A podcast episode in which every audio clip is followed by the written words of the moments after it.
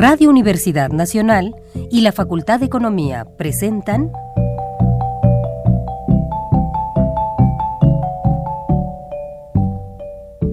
Los bienes terrenales.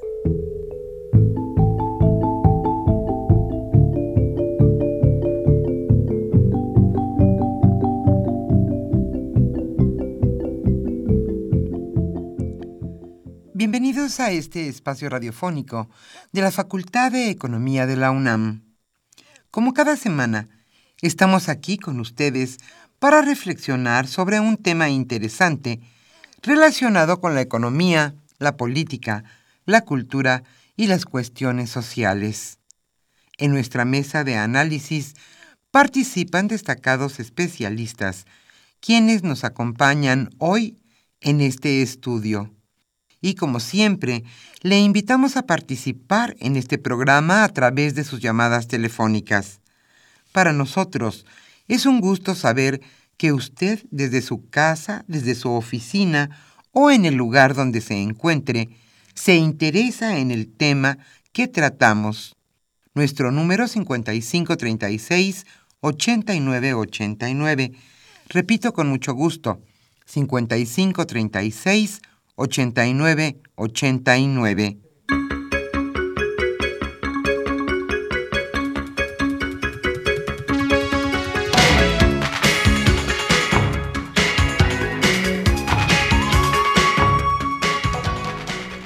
En esta agradable tarde de viernes, aquí en la capital de la República.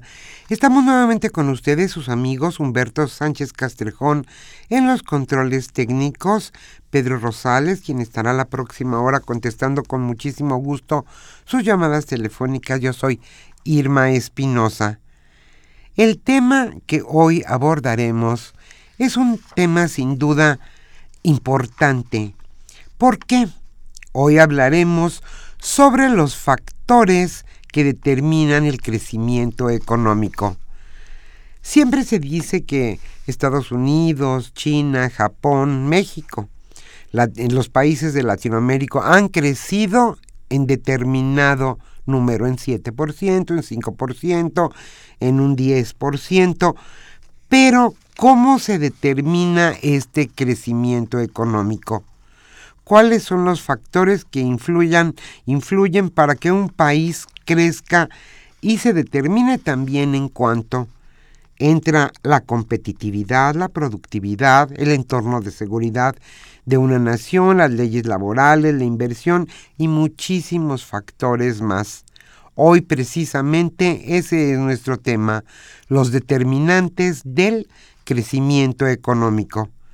Carlos Javier Cabrera Adame, coordinador de este programa, Los Bienes Terrenales, charlará con dos destacados catedráticos de nuestra facultad, la Facultad de Economía de la UNAM.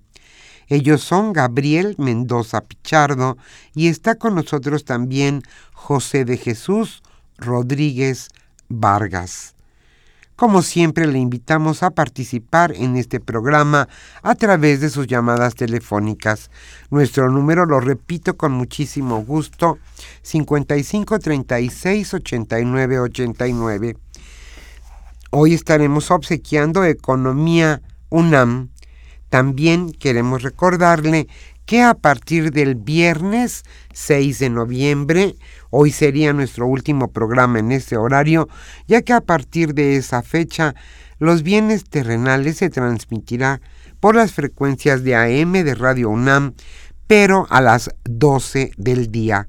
Esto, como le decía, a partir del próximo viernes 6 de noviembre. Esperamos contar con su amable escucha ahora a las 12 del día.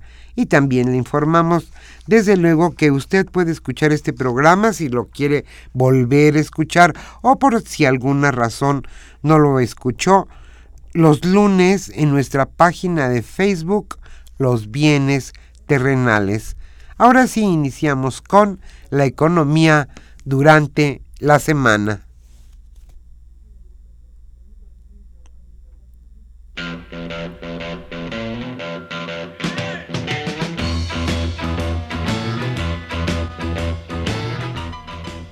La economía durante la semana.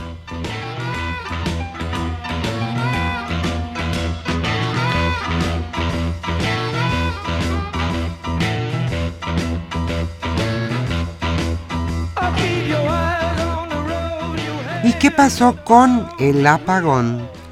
El eventual retraso del apagón analógico complicaría la puesta en marcha de otras licitaciones, como la de la banda de 700 MHz y la de los 123 canales de televisión abierta digital que quedaron desiertos en el reciente concurso de dos cadenas de televisión. Gabriel Contreras, comisionado presidente del Instituto Federal de Telecomunicaciones, señaló que si los legisladores toman la decisión de modificar la Constitución para postergar el apagón, deben considerar las implicaciones y lo que está en juego en cuanto a otras acciones previstas alrededor de este programa.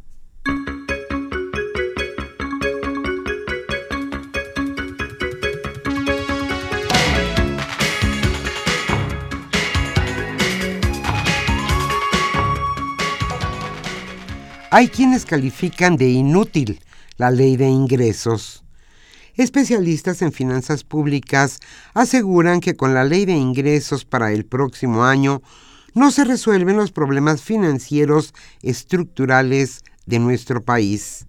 Héctor Villarreal, director general del Centro de Investigación Económica y Presupuestaria, acusó que México tiene actualmente desequilibrios fiscales muy importantes que no se están atendiendo y generarán fuertes presiones financieras al gobierno.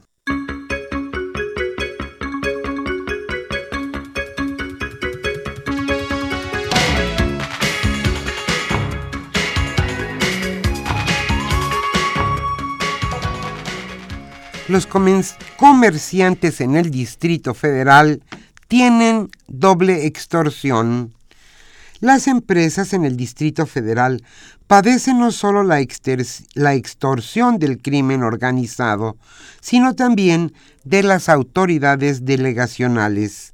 Así lo denunciaron la Confederación de Cámaras Nacionales de Comercio, Servicios y Turismo y también el Instituto Mexicano para la Competitividad. No solo es un problema de los gobiernos municipales, dijeron, sino que es un problema epidémico en el Distrito Federal, esto en varias delegaciones.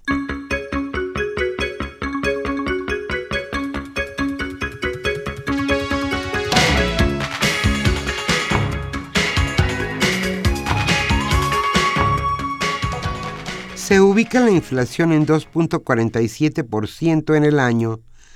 En la primera quincena de octubre la inflación se ubicó en 2.47% a tasa anual respecto al mismo periodo del año 2014. Según el INEGI, este registro es la séptima variación más baja medida quincenalmente, pese a que se observó presiones en los precios de las mercancías no alimenticias, en la educación y en las frutas y verduras, cuyo valor monetario subió 3.04, 4.28 y 6.78% respectivamente, la lectura general fue equilibrada por incrementos de 1.07, 1.90 y 1.98% en los energéticos, otros servicios y en la vivienda.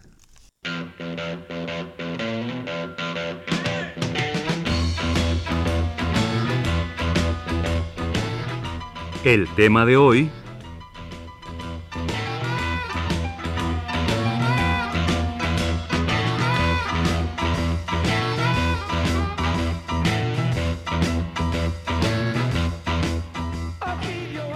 Como señalamos al inicio de este programa, el tema del que hoy hablaremos en nuestra mesa de análisis es los determinantes del crecimiento económico. ¿Qué factores son los que determinan el crecimiento económico de un país? Hoy Carlos Javier Cabrera Adame, coordinador de este programa, Los Bienes Terrenales, charlará con dos destacados especialistas, quienes son catedráticos de nuestra facultad, la Facultad de Economía de la UNAM. Ellos son, y les damos la más cordial bienvenida a este estudio, Gabriel Mendoza Pichardo, y está con nosotros también José de Jesús Rodríguez Vargas. El libro que hoy estaremos obsequiando a los, a los radioescuchas que se comuniquen es Economía UNAM, revista correspondiente a septiembre-diciembre de 2015.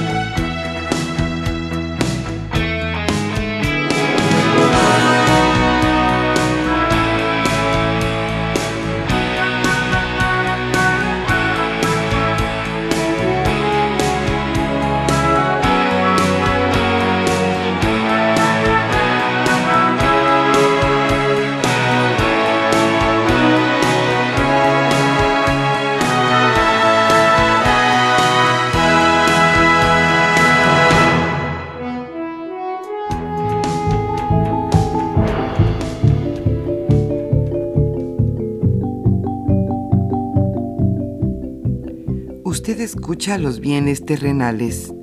Nos interesa conocer su opinión. Le invitamos a comunicarse a este programa al teléfono 5536 89 89. Repetimos con mucho gusto, 5536 89 89.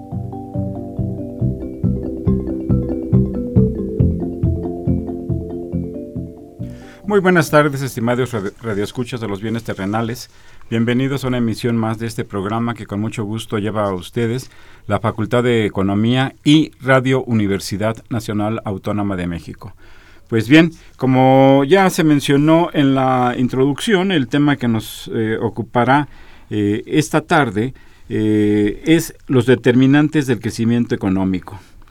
esta es una cuestión fundamental, muy importante, porque tiene que ver con las explicaciones que nos pueden llevar a entender por qué eh, existen países con crecimiento económico alto, por qué existen países con desarrollo desarrollados, donde tienen un crecimiento alto, tienen un nivel de ocupación eh, importante, eh, los trabajadores, trabajadores tienen remuneraciones que les permiten vivir satisfactoriamente e inclusive ser un factor en el componente de la demanda de esos países, lo cual pues sin lugar a dudas es un factor que pues tiene que ver, que incentiva la, la inversión en la medida en que se invierte para elaborar productos que posteriormente puedan ser vendidos en el mercado y, y haya quien los pueda adquirir, porque si no se da esa situación pues simplemente pierde sentido eh, la inversión.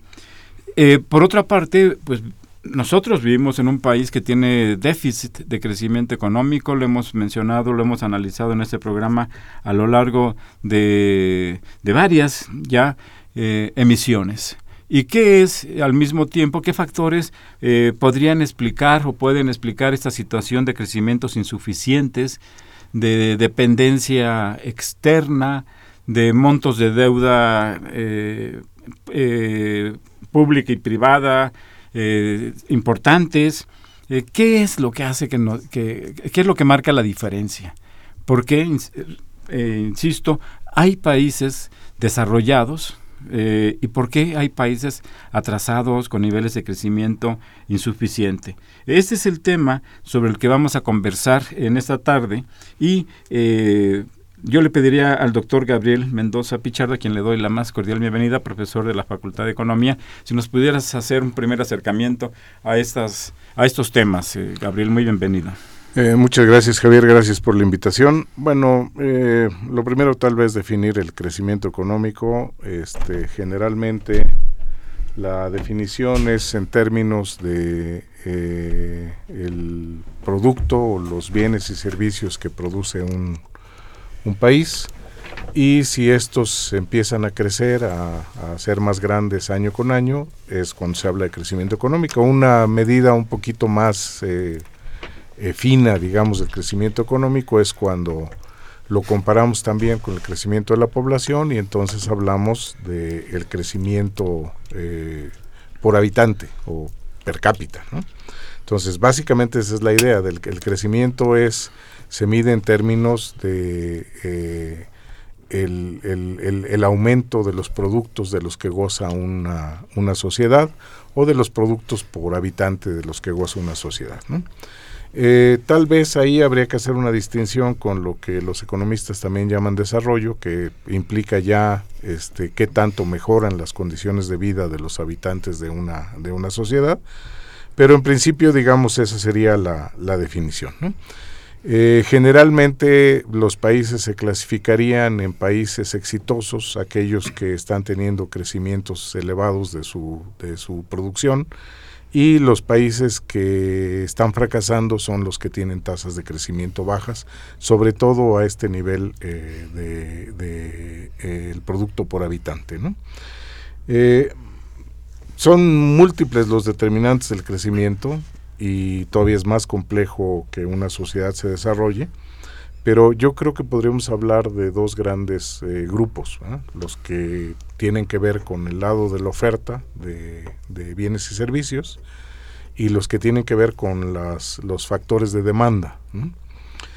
Por ejemplo, ahora que mencionas esta idea de, de las tasas de empleo, eh, una manera de decir que una economía no está utilizando bien sus recursos, es decir, que tiene eh, bienes de capital, medios de producción que no se están utilizando o que no se está utilizando su recurso humano, o sea, que su fuerza de trabajo está, eh, eh, está desempleada. Ese es, por ejemplo, el caso de México, donde tenemos tasas eh, elevadas de desempleo, sobre todo cuando consideramos la parte de los subempleados. Y, y, entonces tendríamos que empezar a diferenciar entre los factores de oferta, digamos, cuánto se está produciendo y cuánto se está demandando en la, en la economía.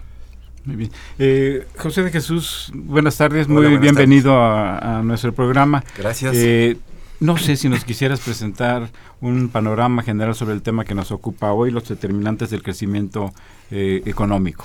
Continuando con la, exposición de Gabriel, hay que señalar de que hay una clasificación con respecto a la situación de los países a nivel mundial. Si el, Fondo Monetario Internacional y otros organismos señalan una clasificación como la siguiente. Hay países avanzados y hay países eh, eh, emergentes y en desarrollos. Esa es la clasificación. De, esta clasificación hay 37 países de economías avanzadas.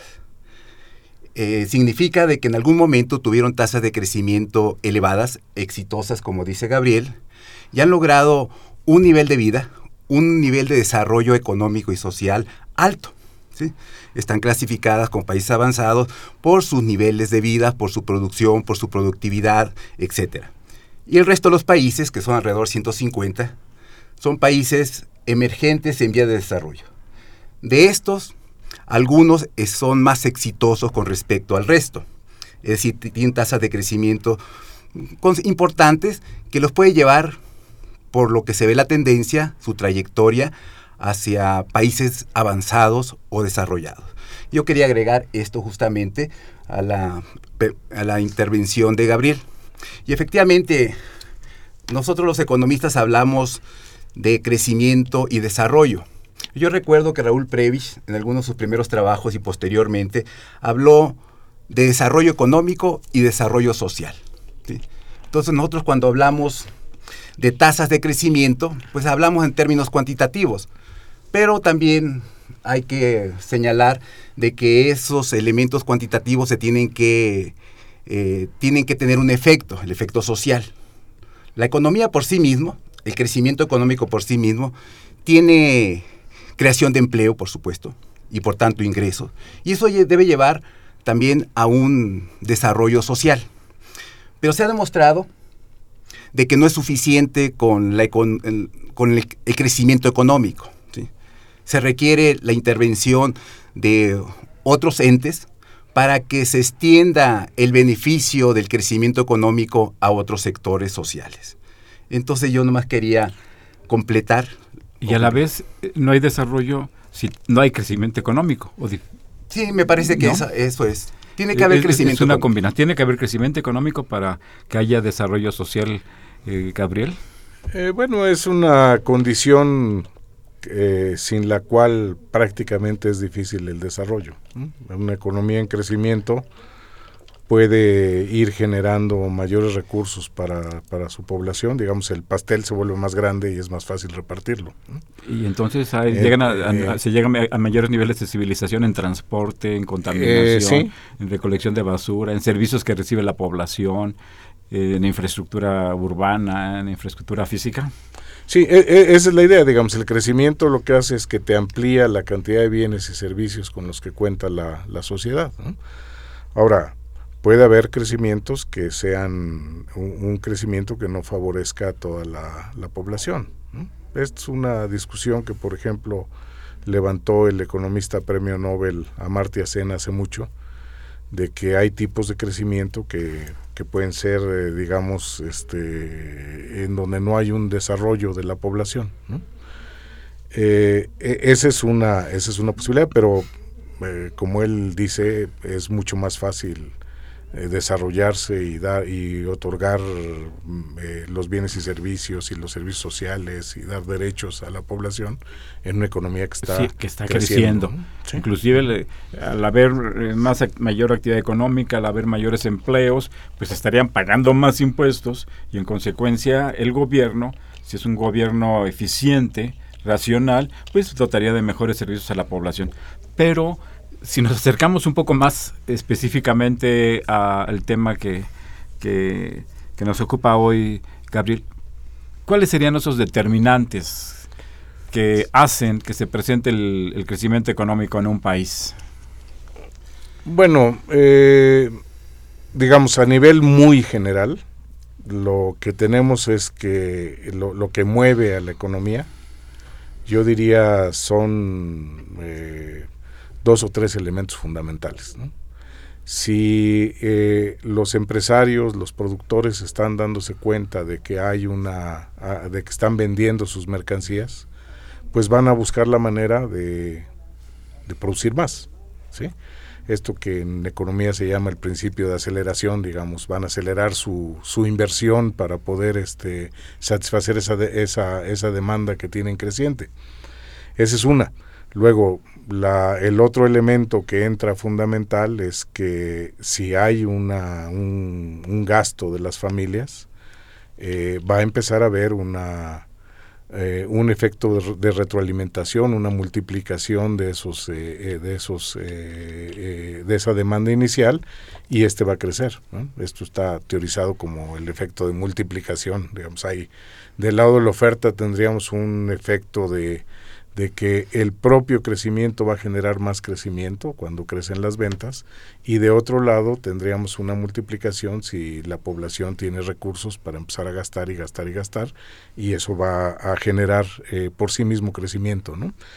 En una economía como la nuestra, evidentemente hay que, hay que buscar que haya una rentabilidad, una eh, ganancia adecuada para los productores directos y esto yo creo que pasa por un sistema financiero que no sea gravoso para los, los capitalistas privados. el financiamiento sería otro factor. Digamos, es un, es un elemento fundamental. otro un determinante. Es si un no hay financiamiento, sí. pues Bueno, eh, en una economía, este, eh, lo- los, los empresarios dependen de sus ingresos propios y de la posibilidad de pedir prestado. ¿sí? Entonces, este, si los ingresos propios no son suficientes para mantener ese crecimiento, o sea, son muy bajos, y si de otro lado las condiciones eh, financieras son excesivamente altas, pues la, no, se va a dar este efecto virtuoso de que la, la- economía empiece a, a crecer. José de Jesús, ¿qué otros determinantes tenemos? Ya eh, Gabriel nos ha mencionado la, la inversión. ¿Se podría distinguir entre pública, inversión pública, inversión privada? Eh, ahí, podríamos encontrar la inversión externa también, el financiamiento, pues, si no hay, el, el financiamiento es un factor importante para el crecimiento económico. ¿Qué otros factores podríamos, o sobre estos mismos, qué nos podrías tú comentar? Mira, primeramente quiero señalar que la pregunta de cuáles son los determinantes del crecimiento económico me parece que es la pregunta básica de la ciencia económica. Más bien, la economía política, que originalmente así se llamó la ciencia económica, tenía esa pregunta y algunos lo- la contestaron. Simplemente el que consideramos el fundador de la economía política, Adam Smith, en un libro que se llama eh, in- Investigación sobre la naturaleza y causas de la riqueza de las naciones, precisamente contesta cuál es la riqueza de las naciones, cómo se puede lograr el crecimiento del nivel de vida de la población, de las naciones. Y él concluye, más que concluir, empieza su trabajo con la respuesta. La respuesta es el trabajo. Así, el trabajo productivo, la división del trabajo. Entonces, esta sería una de las respuestas a la pregunta cuáles son los determinantes del crecimiento. O sea, trabajo productivo, ¿eh? división del trabajo, especialización. ¿La diversificación productiva? ¿Eso se Sí. referiría con la división del trabajo? En realidad se re- refirió en un primer momento a la división del trabajo en un taller. interna, Sí. el alfiler. Sí, una división técnica del trabajo, le llamamos los economistas. Una fábrica de alfileres, donde vio que, claro, un conjunto de trabajadores con una división del trabajo, con especialización, producían miles de alfileres, a diferencia de un individuo que producía en un día 10 alfileres, el conjunto de trabajadores con la especialización y con mejores herramientas producía miles de alfileres. Todo su trabajo sigue siendo valioso para entender los determinantes del crecimiento. Entonces hay que partir de ahí. Y el, el- el concepto clave es la productividad del trabajo. ¿eh? Ese es el concepto clave. ¿Cómo podríamos entender? Algo de eso Gabriel empezó a señalar al principio, que es, el es la producción global de mercancías, de bienes y servicios en términos de la población trabajadora.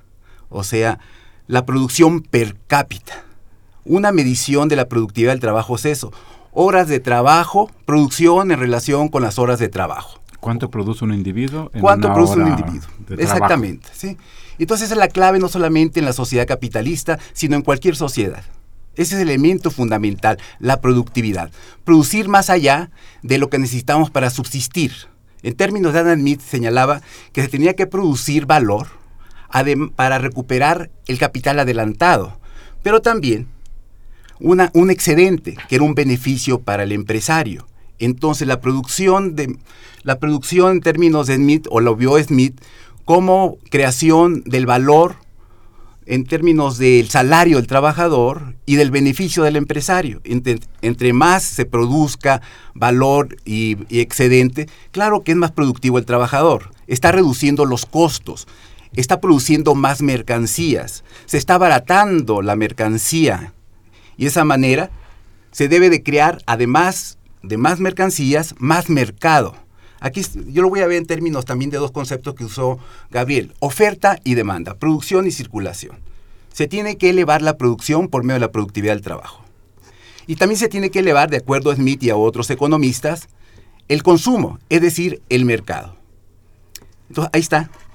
Y la producción, en la producción se encuentra la inversión. Se tiene que elevar la, la inversión. ¿Quieres hacer un comentario final antes de irnos a una pausa, Eh, Gabriel? Bueno, yo, yo ¿O agregar eh, algo muy estoy, puntual? estoy de acuerdo con las ideas que ha expresado Jesús.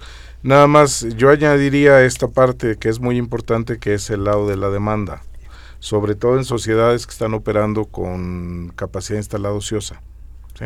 Entonces, Al regresar, sí, al regresar. Regre- hacemos una pausa y regresamos a los bienes terrenales.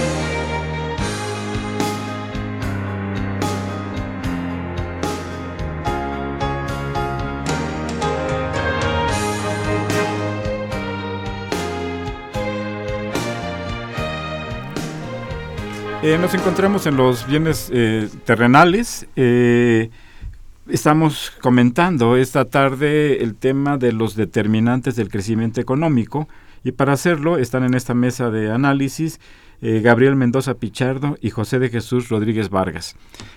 Gabriel, antes de la pausa, unos instantes antes de la pausa, señalabas que, ah, que había un factor que es... todos son básicos, todos son esenciales, pero en este esquema de, de, tem- de puntos fundamentales, la demanda, ¿qué papel eh, desempeña la demanda y cómo se dinamiza o cómo se estanca esta? Bueno, eh, Jesús hablaba del crecimiento de la productividad del trabajo, que lo que nos va a hacer es producir más bienes y servicios por, por hombre, por trabajador. Pero el problema básico es a quién se le van a vender esos bienes y servicios. Entonces, esto va a depender de, que, de, de cómo esté la distribución del ingreso y si la sociedad ha producido los bienes y servicios que requiere eh, la propia sociedad. Eh, puede darse el caso de que se establezca esta situación del subconsumo, que para resolverla, pues hay que crear una especie de demanda. Eh, esto es eh, también hablando de economistas, digamos, connotados y famosos.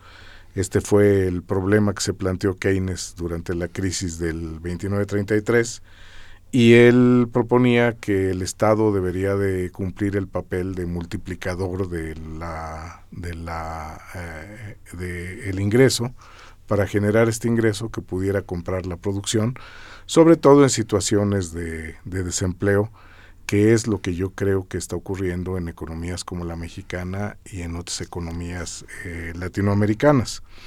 Entonces, eh, esto lleva a, un, a discusiones, digamos, entre los economistas, entre aquellos que dicen, primero hay que crear las condiciones para que la economía crezca y después esta va a empezar a crecer, o los economistas que dicen, lo que hay que hacer es impulsar el crecimiento económico y empezar a, a, inyectar, digamos, a la economía con recursos para que tengamos un, un incremento de la, de, la, de la producción. Creo que en el caso del Estado, nosotros tenemos varios papeles que son importantes. Eh, esto puede crear demanda, de, eh, eh, puede llevar a cabo inversiones estratégicas en sectores que por su tamaño, por la dificultad de producir, porque no es fácil vender sus bienes, pero son necesarios, los empresarios privados no van a entrar y sobre todo el Estado puede instrumentar políticas anticíclicas. Digamos, en lugar de actuar procíclicamente y si la economía baja, también bajar su actividad económica, pues empezar a introducir medidas que activen la economía. Esta es una discusión teórica, pero yo creo que lo mejor que se podría hacer en, una economía que entra en, un, en, una situación de bajo crecimiento es que el Estado entre a, apoyar eh, eh, creando demanda. Eh, bueno, tendríamos entonces esa parte que me parece que es muy importante de toda la demanda efectiva y que está vinculado a este problema de, de una especie de subconsumo en sociedades donde los ingresos son, son relativamente bajos.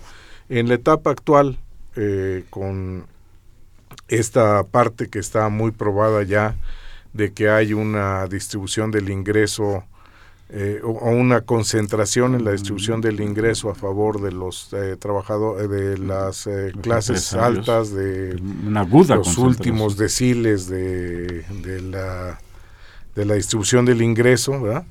pues lo que tenemos es este una situación en la que la demanda efectiva es muy muy baja. Aquí, eh, ¿qué papel juega la política comercial, el sector externo? A lo largo de la historia pues, del, moderna del capitalismo, digamos desde el siglo XVIII, desde el siglo XVII, se han desarrollado un conjunto de políticas eh, comerciales con el propósito de favorecer la industrialización de un país, con el propósito de abrir un nuevo mercado y mantener un monopolio en él, de no permitir eh, el ingreso de ciertos bienes con el propósito de incentivar y fomentar ciertas ramas industriales, en algún país particular. ¿Qué papel juega el sector externo? Las exportaciones, las importaciones. Todo esto lo, estamos, lo, estamos eh, planteando pensando en que en un, un momento más vamos a, referirnos ¿no? A, ver qué efecto y qué papel han desempeñado estos papeles a los que estos factores a los que se ha hecho referencia en el caso de México, ¿no? Eh, Sí, lo, José de Jesús, el sector externo, se ha apostado mucho a la apertura comercial y que eso es lo que nos va a conducir en este caso a este país al crecimiento. ¿Cómo está? Bueno, recogiendo los factores, creo que son inversión, consumo, la participación del Estado y el sector externo. Productividad, competitividad. La productividad, eh, sobre todo en la producción, en la inversión, el consumo que debe ser suficiente para la producción de mercancías pero también para esa oferta global de mercancías de un país entra la parte del sector externo. ¿no? Y sí es importante la política comercial, sobre todo en estas épocas, a medida que hay más globalización, más integración de los países en la economía mundial, pues todos quieren participar en ese gran pastel que es el mercado mundial. Entonces buscan con políticas comerciales insertarse de la mejor manera en el comercio de bienes y servicios. ¿Por qué? Porque claro, contribuye esa venta de mercancías al, al exterior, contribuye pues, en, pues, en, un proceso de retroalimentación a una mayor producción nacional. Entonces, esta política, la política comercial viene de hace siglos. Originariamente fueron corrientes mercantilistas las que tuvieron una gran influencia en los gobiernos de las naciones de hace cuatro o cinco siglos. Incluso eso se teoriza como la corriente mercantilista en la economía política, que le daban un gran peso a la exportación de, de bienes y servicios para obtener divisas, en aquel tiempo metales preciosos. Realmente el principio de la corriente mercantilista es vender más y comprar menos.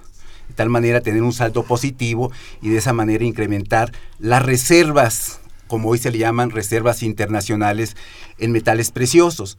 Entonces es una política que hacen todos los países, sobre todo aquellos que buscan integrarse más exitosamente al mercado mundial. Entonces sí es una política que le corresponde al Estado para impulsar la producción interna hacia la exportación.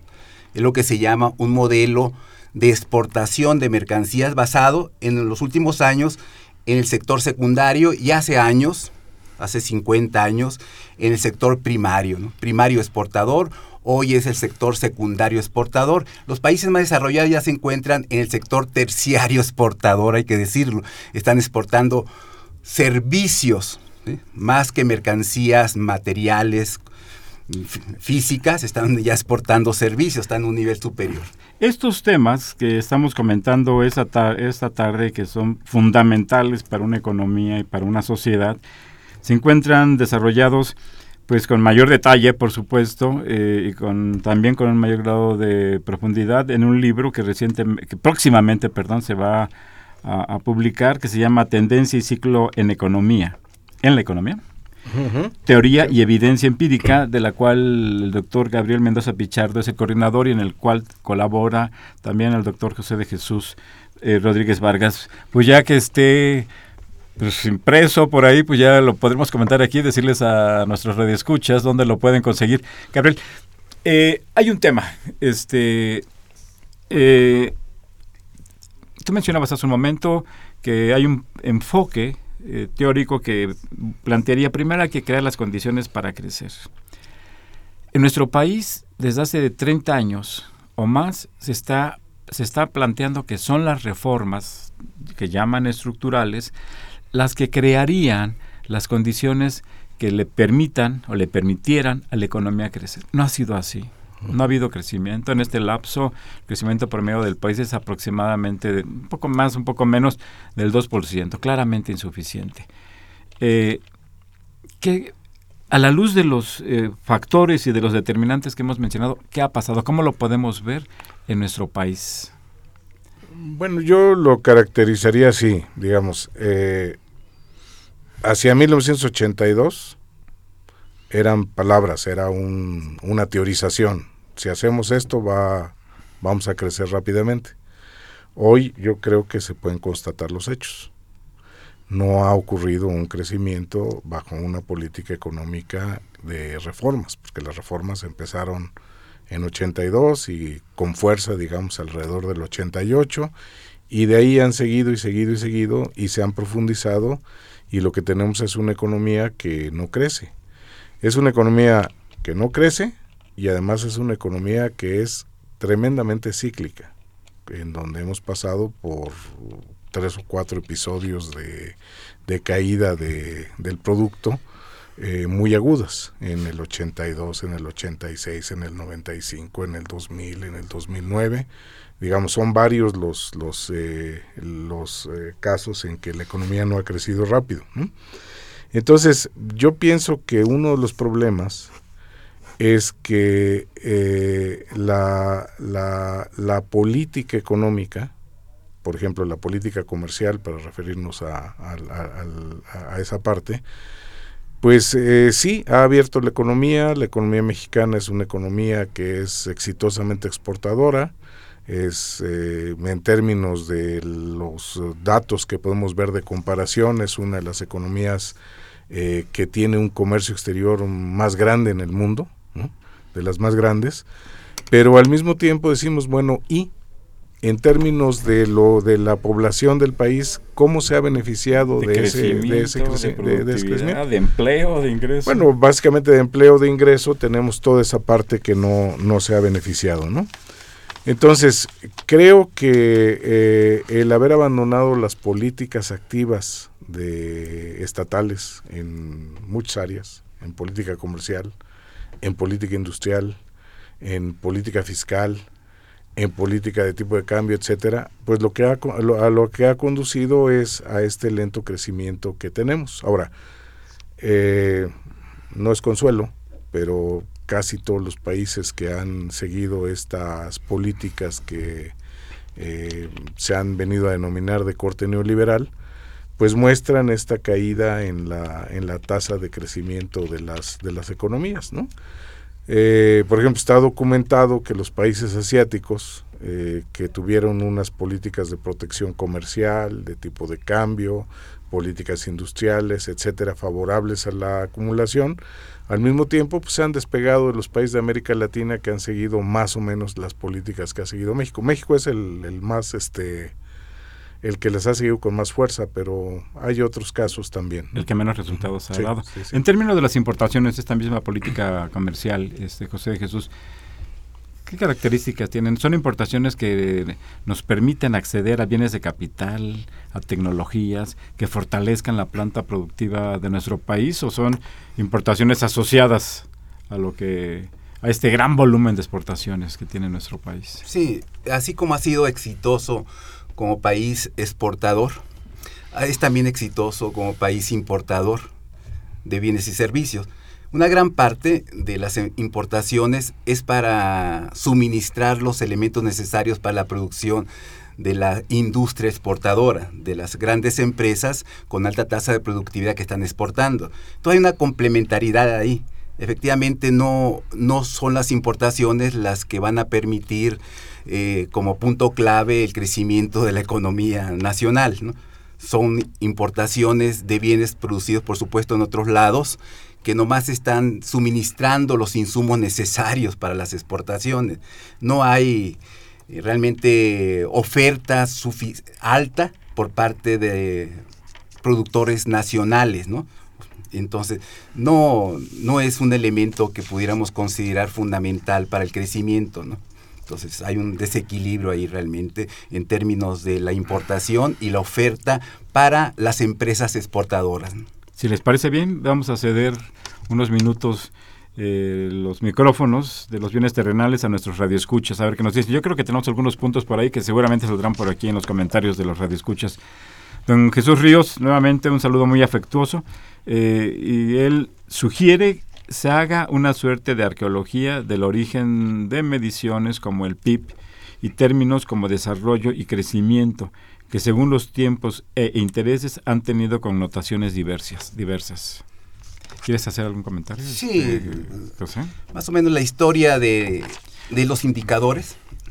Sí, adelante, adelante. De los indicadores de lo que llamamos cuentas nacionales vienen de la Segunda Guerra Mundial en adelante. En Estados Unidos hay economistas que crean las cuentas nacionales, particularmente el indicador ese del Producto Interno Bruto, que representa, claro, la suma de los bienes y servicios producidos en un año. En términos, el término de crecimiento y desarrollo, miren, nosotros tenemos corrientes que explican teorías del crecimiento económico. Eh, en realidad, su fecha, de, su fecha de inicio de esta corriente es en los años 50. Voy a mencionar un autor, Robert Solo, un economista, que en un trabajo plantea cuáles son los determinantes principales del crecimiento económico de Estados Unidos. Él observó que en el último siglo, 50-50, siglo XIX, siglo XX, hubo un crecimiento donde un, elemento que no había sido considerado, que le llamó residual y tiene que ver con la innovación tecnológica, fue el elemento principal del crecimiento de la productividad, productividad y por tanto de la producción de Estados Unidos. Él dio origen a la teoría del crecimiento y también dio origen a la teoría o a la corriente de contabilidad del crecimiento, determinar los elementos que entran en esa tasa de crecimiento. Entonces ahí está la teoría del crecimiento. La teoría del desarrollo es otra cosa. Eh, ya eh, nos quedan unos minutos y tenemos aquí varias llamadas. Eh, eh, Leopoldo Solís de Coyoacán, creo que es homónimo de un economista destacado, pregunta que nos digan cuáles son las, las, cosas, las, las cosas y causas coyunturales para el crecimiento económico. Le, parece muy interesante el programa. Muchas gracias, don Leopoldo Solís. Eh, más o menos ya los hemos estado comentando. No sé si quieren agregar algo o pasamos a otra. a ver, adelante. Yo creo, que es, interesante la pregunta porque esta es la vinculación entre el corto y el largo plazo y a lo mejor también en la historia económica, ¿no? Porque, este, digamos, las economías del mundo tuvieron un periodo dorado de crecimiento entre después de la Segunda Guerra Mundial y hasta más o menos la mediados de los setentas. Y después de eso hemos caído en este en este bache de crecimiento que creo que ya es estructural, ya es de largo plazo, pero al mismo tiempo tenemos pues todas estas cosas que, que un poco tratamos de comentar en este libro de, que, que, mm, eh, eh, anunciaste, que presentaste y, y que, eh, bueno, pues nos habla de cuáles son las razones de que en economía tenemos este problema de que al mismo tiempo que hay un movimiento tendencial, eh, las economías están sujetas a un, a un ciclo económico, tal vez errático, no es un ciclo perfecto, pero ahí está, y cada vez aparece y aparece y aparece más, y por cierto está a punto de aparecer otra vez. Manuel Munguía, gracias por llamarnos, eh, lo hace desde la delegación Iztapalapa. Él comenta, dice, al mantener a la economía con bajos niveles de inversión y sujeta a un endeudamiento brutal, además de haber desmantelado desde 1982 el mercado interno, dice eh, el señor Munguía, esto es lo que nos ha mantenido en el estancamiento y con tendencias de, a la pauperización de todos los mexicanos, eh, ya que esto conviene a la oligarquía mexicana. Pues hemos transmitido su opinión señor Munguía. Pero eso de que así conviene a la, a la oligarquía, yo creo que eh, la oligarquía más tropicalizada, más atrasada, ¿no? Porque hay, a todo el mundo le conviene que haya crecimiento económico, que haya inversión, hay más ganancia, que hay un mayor eh, mercado, hay mayor dinamismo, hay mayor mercado. Si los grupos empresariales ganan más, digo, pues si se invierte y se demanda, si hay un mercado activo, pues, este, en fin, ahí está su comentario, don Manuel. Muchas gracias por llamarnos. Arturo Báez Hernández de la Benito Juárez, gracias por llamar. Eh, gracias por sus comentarios al programa, don, eh, don Arturo. Eh, y, bueno, envía saludos a los invitados de esta tarde.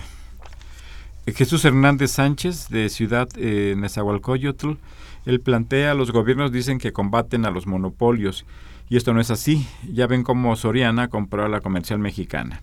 Otra cuestión es la dependencia de México en cuanto a alimentos, ya que importamos gran parte de lo que comemos. Pero en este país nadie, nadie hace nada. Eh, más carestía, más impuestos y no hacemos nada. Pues, ¿El mensaje, algún comentario? Este... Lo, lo, de la carestía no se hace nada.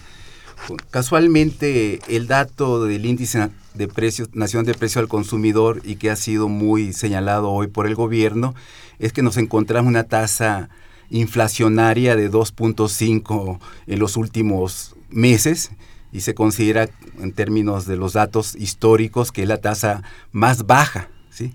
Y es posible que se termine este año con una tasa inferior al 3%, lo que no se había logrado efectivamente. Entonces, en términos de carestía, puede ser en algunos bienes, pero en el conjunto de los bienes y servicios, de acuerdo al dato oficial del INEGI, es que se es una tasa muy baja. Por cierto, coincidente con las bajas tasas de inflación a nivel mundial prácticamente en muchos países hay deflación, hay un proceso de desinflación. Entonces la carestía que conocimos en los 80s y parte de los 90 ya no existe ni en el mundo ni en México.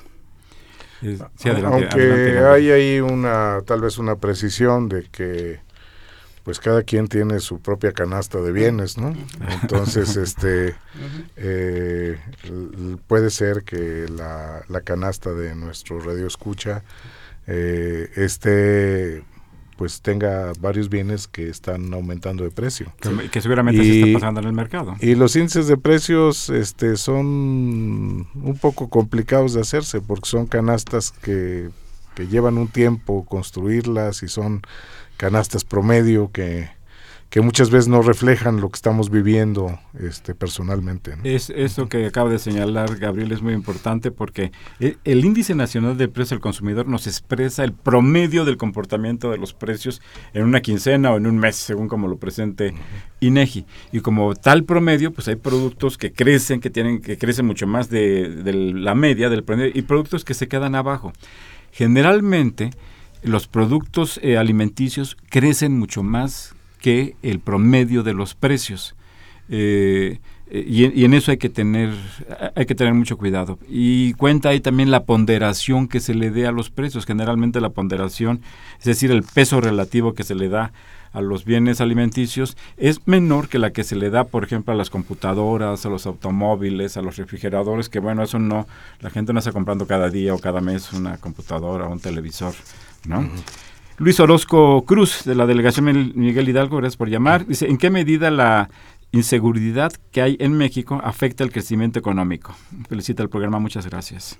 Ah, este, bueno, aquí mismo nos recuerda y yo aprovecho, gracias por el recordatorio. A partir del viernes 6 de noviembre tendremos un nuevo horario. Estaremos al aire a partir de las 12 del día, de las 12 a la 1 a partir del 6 de noviembre. Gracias, don Luis, por el recordatorio. Este, eh, la inseguridad. Bueno, yo pienso que sí influye. Nos quedan unos minutos, unos cuantos el, minutos. El problema que tienen los países que son inseguros es que las mercancías no se mueven eh, a la velocidad que deben de moverse. Los procesos productivos eh, eh, tienen que ocupar, las empresas tienen que ocupar trabajadores para para asegurar, eh, para darle seguridad a la producción, al movimiento de las mercancías y todo esto va a estar considerado como trabajo incorporado en las mercancías, que va a bajar la productividad. Entonces, esa parte, más la parte de la inseguridad que hace que no se lleven a cabo inversiones, etcétera, es un ambiente eh, totalmente poco propicio para el crecimiento económico. El Banco de México ya lo incorpora en sus consideraciones, en los informes trimestrales de la inflación que presenta, como un factor que los empresarios consideran al momento de tomar una decisión de inversión. Fernando López Leiva de Naucalpan. Plantea él, ¿Algún día en México habrá otra vez tasas del 6%, como ocurrió en el siglo XX? ¿O es un sueño guajiro? ¿Qué le decimos, José de Jesús? Seguramente se refiere a tasa de interés. No, no, de crecimiento. ah, perdón. Sí. Tasa de crecimiento, en la década hasta, dorada hasta, de crecimiento. Sí. Hasta 81. Desarrollo estabilizador. Sí, perdón. Y, y anterior. anterior sí. Y, y, no, no, no, yo, yo no creo que se vuelva a presentar eso. No. Fue un periodo extraordinario, excepcional, no solamente para México y América Latina, sino para el mundo. Además, se están, están analizando perspectivas y se ven, se ve lo que sería un estancamiento secular o un bajo crecimiento. Entonces no, no, va, no hay posibilidades estructurales ni coyunturales para que México, América Latina y el mundo adquiera o tenga tasas de crecimiento de los años 50, 60 y parte de los 70. ¿no? Sí es sueño guajiro. Ni mover, ni, ni mover un poco el, el eh, o actuando sobre los determinantes del crecimiento económico que se han mencionado aquí, comentar a la inversión, comentar a la productividad, la competitividad, que el, el ¿no? Sí. Yo, yo, haría una acotación a, a esto. Eh, por eso decía que una medida más este, exacta, digamos, es el crecimiento por hombre, ¿no? Del crecimiento del producto por hombre. Efectivamente es difícil llegar a esas tasas porque la, la, tasa de crecimiento de la población de México era de más de 3% en algún momento de esta claro. etapa y ahora estamos creciendo a tal dos, vez a menos a, del 2. A unos, 7. Entonces, eh, pero lo que sí es seguro es que la tasa de crecimiento del producto por hombre es mucho más baja ahora y yo creo que el potencial Totalmente. de la economía mexicana es mucho más elevado. Eso sí puede aumentar. Es que hay una, hay una brecha sí, sí, sí. entre uh -huh. el producto potencial y el producto real, ¿no? Efectivo. Eh, don Jorge Aguilar, eh, gracias por llamar de la delegación Tlalpan. Plantea que si puede existir crecimiento económico con los niveles de inseguridad y pobreza que se presentan en el país. Es algo que ya hemos comentado. Ya se nos acabó el tiempo. Antonio Martínez Lemus, de la Venustiano Carranza, gracias por llamar. ¿Qué tanto influye la baja demanda interna ocasionada por unos salarios miserables en la falta de crecimiento econ económico en México. Se nos acabó el tiempo. Muy rápido, 10 sí, segundos. Sí, sin, sin, duda, sin duda influye la baja demanda por, la, por bajo salario. Y a su vez los bajos salarios tiene que ver con el problema con el cual iniciamos aquí, la baja productividad del trabajo. Muy bien, pues eh, se nos ha agotado el tiempo. Eh, muchas gracias a Gabriel al doctor Gabriel Mendoza Pichardi, al doctor José de Jesús Rodríguez Vargas, eh, profesores de la facultad, por haber estado aquí. Muchas gracias a ustedes por escucharnos, por llamarnos. Eh, les recuerdo que Los Bienes Terrenales es un programa de la Facultad de Economía y de Radio Universidad Nacional Autónoma de México. Los esperamos el próximo viernes, todavía este horario. Muchas gracias y muy buen fin de semana. Agradecemos su atención y participación en este programa a través de sus llamadas telefónicas y la invitamos la próxima semana a la misma hora en otro programa más de los bienes terrenales.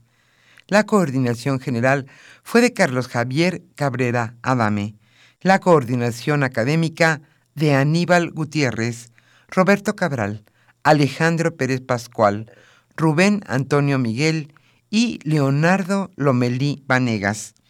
En los controles técnicos, nuestro compañero Humberto Sánchez Castrejón, y en la voz y producción su amiga Irma Espinosa, quien se despide de ustedes y le desea un agradable fin de semana.